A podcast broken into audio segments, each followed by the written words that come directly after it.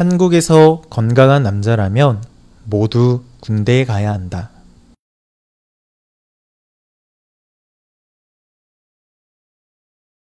한국에서 건강한 남자라면 모두 군대에 가야 한다.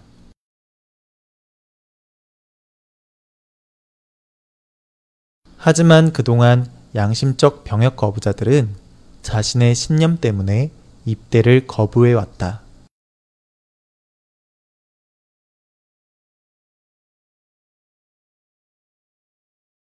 하지만 그동안 양심적 병역 거부자들은 자신의 신념 때문에 입대를 거부해 왔다.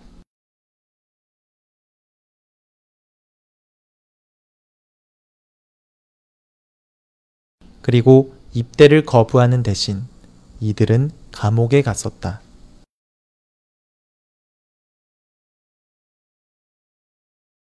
그리고 입대를 거부하는 대신 이들은 감옥에 갔었다.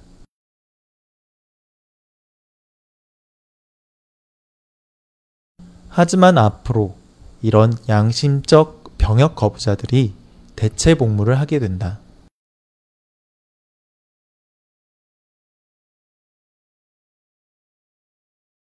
하지만 앞으로 이런 양심적 병역 거부자들이 대체 복무를 하게 된다.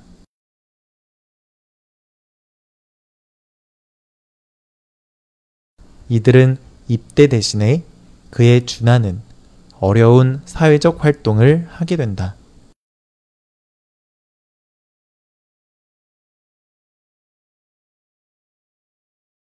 이들은 입대 대신에 그에 준하는 어려운 사회적 활동을 하게 된다.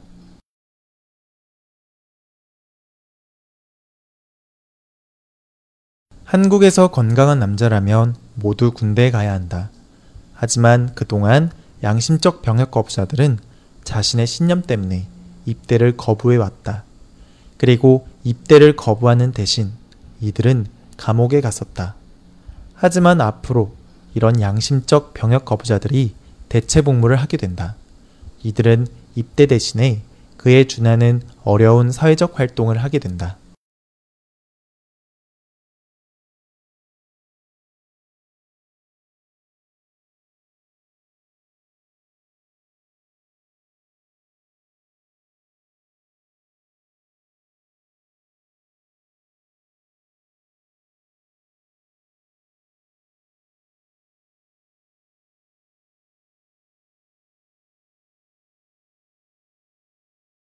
한국에서 건강한 남자라면 모두 군대에 가야 한다. 하지만 그동안 양심적 병역 거부자들은 자신의 신념 때문에 입대를 거부해 왔다. 그리고 입대를 거부하는 대신 이들은 감옥에 갔었다. 하지만 앞으로 이런 양심적 병역 거부자들이 대체 복무를 하게 된다. 이들은 입대 대신에 그에 준하는 어려운 사회적 활동을 하게 된다.